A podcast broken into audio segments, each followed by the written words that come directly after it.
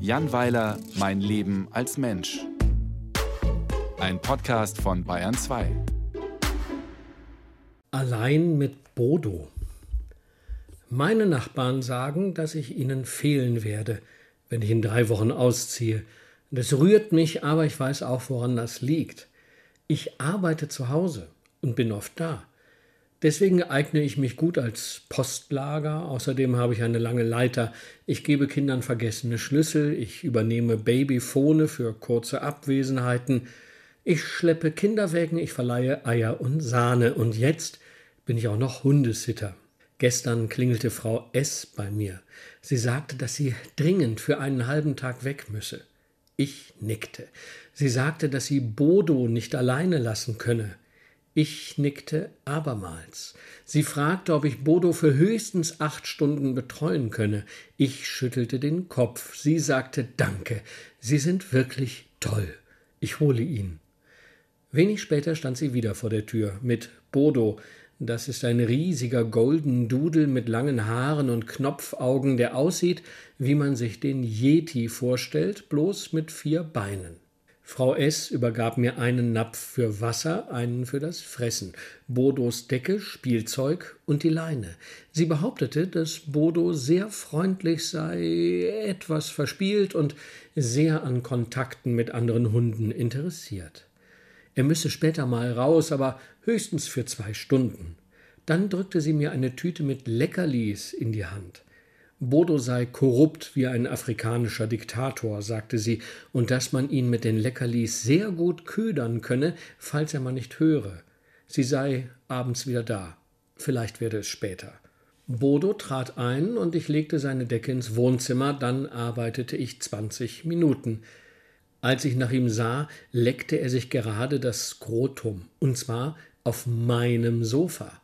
Hunde dürfen aber nicht auf die Couch. Sie müssen rangordnungstechnisch auf dem Boden liegen, sonst gerät die Hierarchie in Gefahr. Ich bat ihn also, auf seiner Decke Platz zu nehmen, aber er sah mich an, als würde er mich nicht verstehen. Ich lockte ihn mit einem Leckerli und er machte den Hals so lang, dass er irgendwann runterpurzelte. Dann legte ich zwei Essstühle auf das Sofa und ging wieder arbeiten. Später musste ich einen Brief einwerfen und sagte ihm, dass ich gleich wieder da sei. Der Briefkasten befindet sich 60 Meter von meiner Haustür entfernt. Als ich nach vier Minuten zurückkam, hatte Bodo ein Pfund Penne Rigate verspeist. Ich habe schon gehört, dass Hunde Nudeln mögen, aber diese hier waren roh, ungekocht. Sie standen verpackt in der Küche auf der Ablage. Von dem Karton war nur noch das Plastikfenster übrig. Die Pappe hatte er, um Müll zu vermeiden, gleich mitgegessen.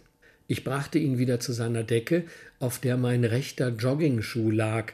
Sollte ich mir einmal vier Zehen amputieren lassen, passt er wieder. Ich beschloss, dass Bodo an die frische Luft musste.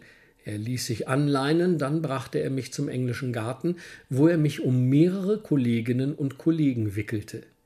Es war nicht viel los, wir verstanden uns gut, und ich dachte, der Junge brauchte Auslauf, also ja, nahm ich seine Leine ab. Bodo schoss wie eine Rakete mit Fellüberzug über die Wiese und verschwand zwischen Bäumen.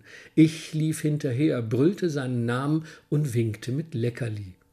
Da brach er aus dem Gehölz und wetzte auf die Wildgänse zu, die den englischen Garten vollkacken. Er wollte nur spielen, aber die Gänse hoben müde ab. Bodo gelang es nicht, ihnen hinterher zu fliegen, deshalb raste er zuerst einem Fahrrad hinterher, dann einem Polizeiauto, das im Park Streife fuhr. Der Wagen hielt an, was gut war, weil Bodo auch anhielt. Ich kam hinzu, völlig erledigt von der Rennerei.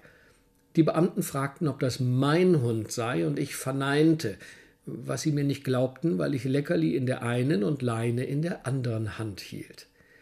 Dann erhielt ich einen robusten Einlauf und eine Anzeige. Ordnungswidrigkeit, Leinenzwang. Tja, das kann teuer werden, zumal wenn der Yeti Vögel jagt. Bodo brachte mich wieder nach Hause. Er aß eine Dose Hundefutter und eine Packung Prinzenrolle und schlief tief und fest, als Frau S. ihn gegen 22 Uhr abholte. Sie war sehr angetan von meinem Betreuungsservice und sagte, dass sie im März mal für drei Tage nach Berlin müsse. Ja, das ist schön, denn da bin ich über alle Berge.